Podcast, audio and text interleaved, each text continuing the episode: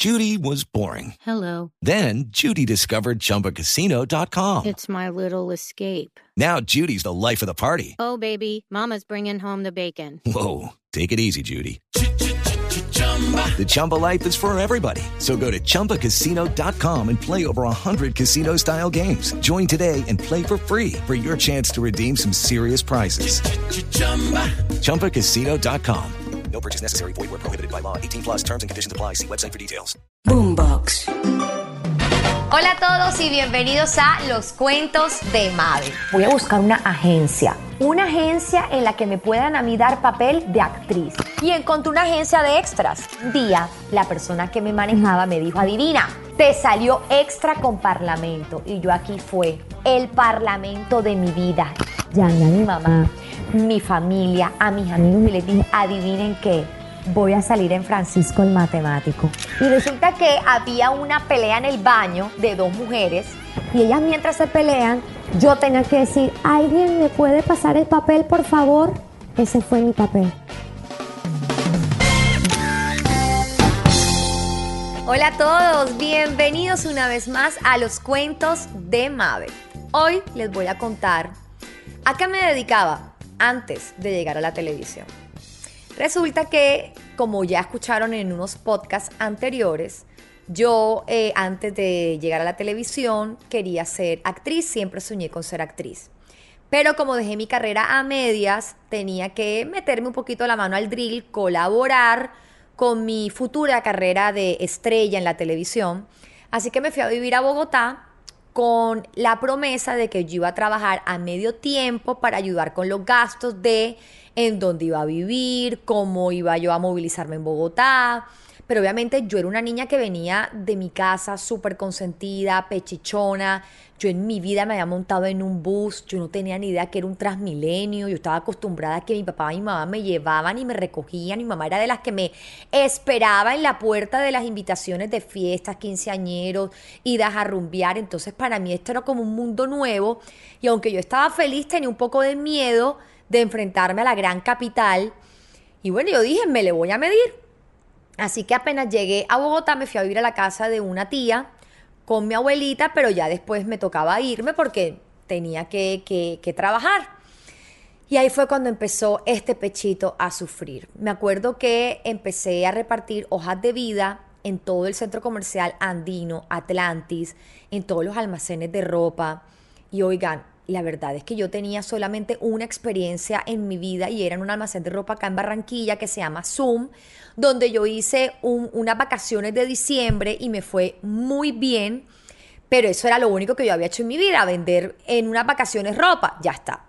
Así que me llamó una marca de ropa de jeans y allá me fui a trabajar. Oigan, estuve unas pocas semanas porque me echaron. Me echaron porque yo era muy mala en la caja me tocaba contar plata, siempre se me descuadraba la caja porque yo a duras penas me sabía la tabla del 2. Entonces para mí era súper difícil entregar caja. Eh, en ese entonces me acuerdo que las tarjetas de crédito eran en ese aparatico que uno, la, uno ponía un papel, ponía la tarjeta de crédito y pasaba ¡pra, pra! Hasta para eso yo era mala. Entonces a mí me echaron. Yo era muy mala haciendo de cajera, entonces me sacaron de ahí. Y me parecía que lo más práctico era estudiar de día actuación y en la noche trabajar. Así que yo tenía un primo que tenía un bar y le pedí el favor que me metiera en el bar. El hombre, confiando en su prima, me metió en el bar. Oigan, pero era malísima. Era muy mala mesera, se me olvidaban los pedidos, anotaba medias todo. Entonces, nada, él dijo, bueno, no te puedo tener más de mesera porque eres muy mala mesera, mejor te voy a meter de bartender. Y yo, bartender, esa vaina que es. Imagínate, me tenía que aprender todos los cócteles habidos y por haber y yo en mi vida he tomado en una cerveza, entonces yo no era capaz de reconocer entre las botellas que era whisky, que era vodka, que era el otro, entonces yo era malísima bartender. Y ahí mi primo decidió meterme en un curso de coctelería para que hiciéramos un show, párale bolas a esto, un show donde todos los bartenders tiraban las botellas al aire, las revolcaban, las servían con fuego. Oigan, yo tengo las manos súper arrítmicas. Yo soy, yo soy torpe, yo soy de esas personas que las manos le pesa, así que era más las botellas que yo partía lo que, que, lo que terminaba vendiendo. También me echaron ahí de ese bar. mi primo me dijo que lo mejor era que me fuera eh, en el vestir a recibirle las chaquetas a todas las personas que llegaban, porque la verdad es que no, no daba pie con bola. Todos los trabajos que yo hacía eran muy malos, o sea, no era buena realmente. Y, y oigan, y el vestir también era muy mala, porque llegaban los borrachos a medianoche, ya cuando se iban, todos borrachos, ay, no, todos ellos perdían los botoncitos que uno les daba o los cartelitos que uno les daba para entregarles los abrigos, las chaquetas. Entonces yo me ponía a pelear con los borrachos porque cómo le voy a entregar yo un abrigo que no le pertenecía si no me entregaban el número que yo les daba. Y como yo estaba cuerda, yo no estaba ni borracha ni nada, yo me agarraba a pelear con los borrachos. Así que me echaron también. Oigan, yo no funcionaba en nada. Entonces yo creyendo en mi talento dije, voy a buscar una agencia una agencia en la que me puedan a mí dar papel de actriz. Y encontré una agencia de extras, o sea, manejaban extras. Ese relleno que uno siempre ve que están en todas las películas y yo dije, ahí algún director me va a ver y me va a ver talento y ahí voy a empezar mi carrera de actriz. Y entonces esta agencia te pagaba 15 mil pesos el día y te lo pagaban a los 15 días. Imagínate tú el fracaso. Pero yo confiaba, Gordy, en que yo iba a llegar lejos. Y llegué lejos. Entonces imagínense que a mí un día me han llamado para eh, Francisco el Matemático. ¿Ustedes se acuerdan de Francisco el Matemático? Bueno, yo hice todos los extras de las discotecas. Cuando tú veías que ellos salían a rumbear, allí estaba yo, se me veía la cabeza siempre. O las manos haciendo... ¡Uh! ¡Uh! Lo llamaban a uno a grabar en la noche y grababas toda la madrugada.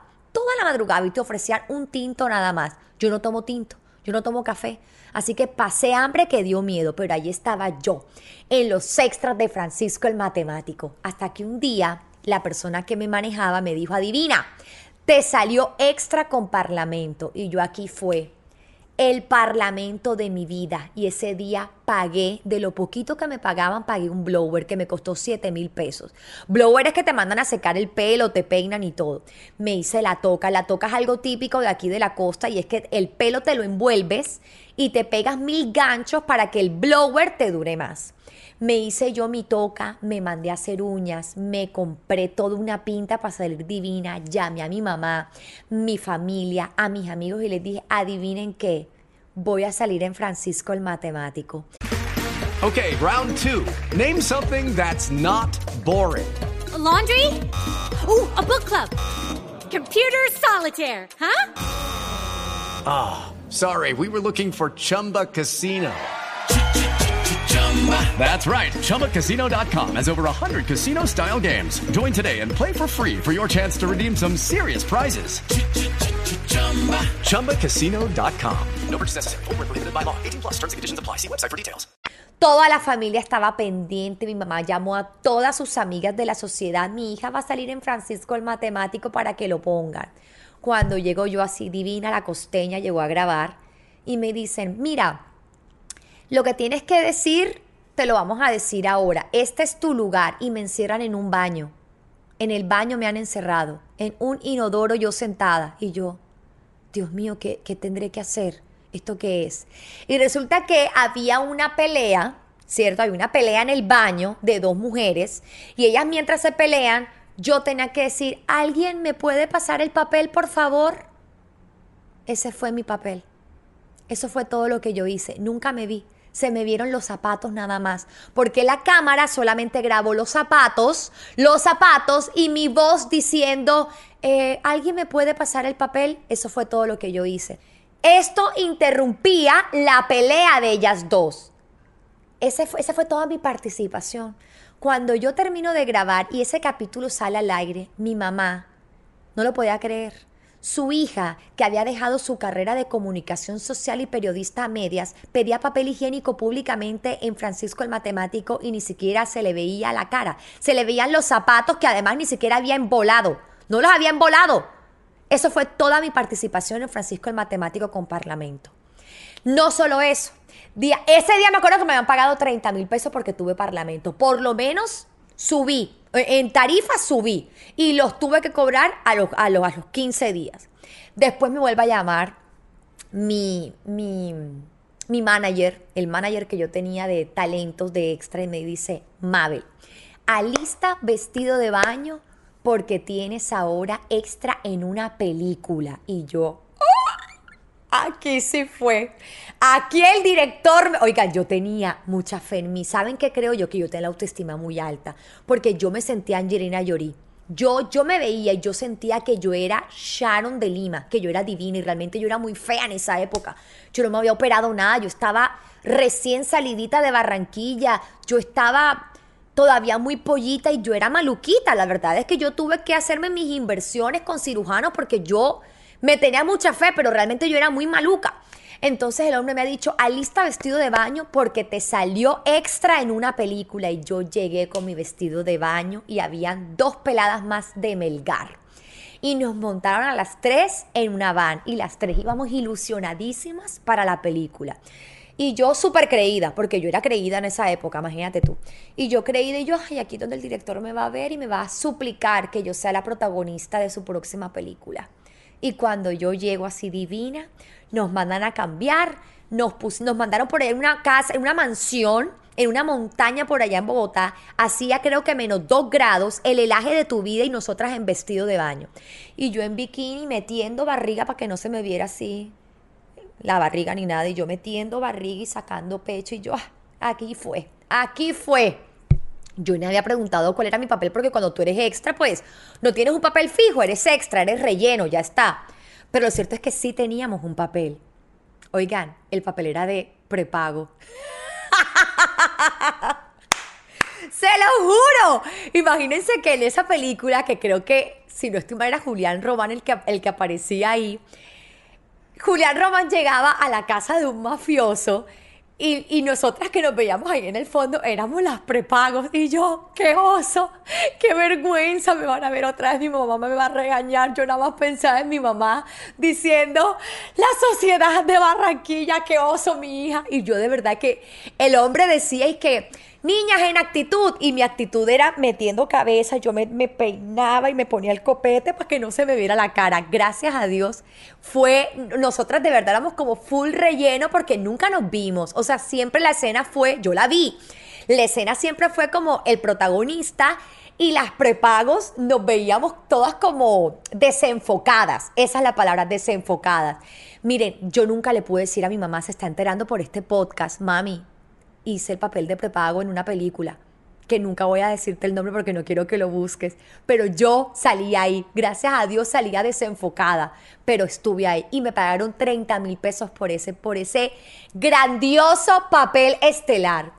Y bueno, desde ahí no me salió nunca nada más y ahí ya fue cuando empecé nuevamente a suplicar trabajo como mesera, tampoco me salió nada. La cuestión es que afortunadamente otro primo montó otro bar y ahí me dio trabajo, oigan, y me fue en ese súper bien porque solo se vendía un tipo de trago que era un vodka, costaba como 3 mil pesos y eso era de puro costeño. Allá iban todos los costeños, entonces nos entendíamos mucho mejor y nada más había que servir un solo tipo de trago que tenía un solo valor. Entonces yo ahí ya no me perdía tanto y ahí me fue mucho mejor. Ahí estuve como tres meses y ya después si escucharon el resto de mis podcasts ya saben cuál fue el desenlace artístico de esta mujer.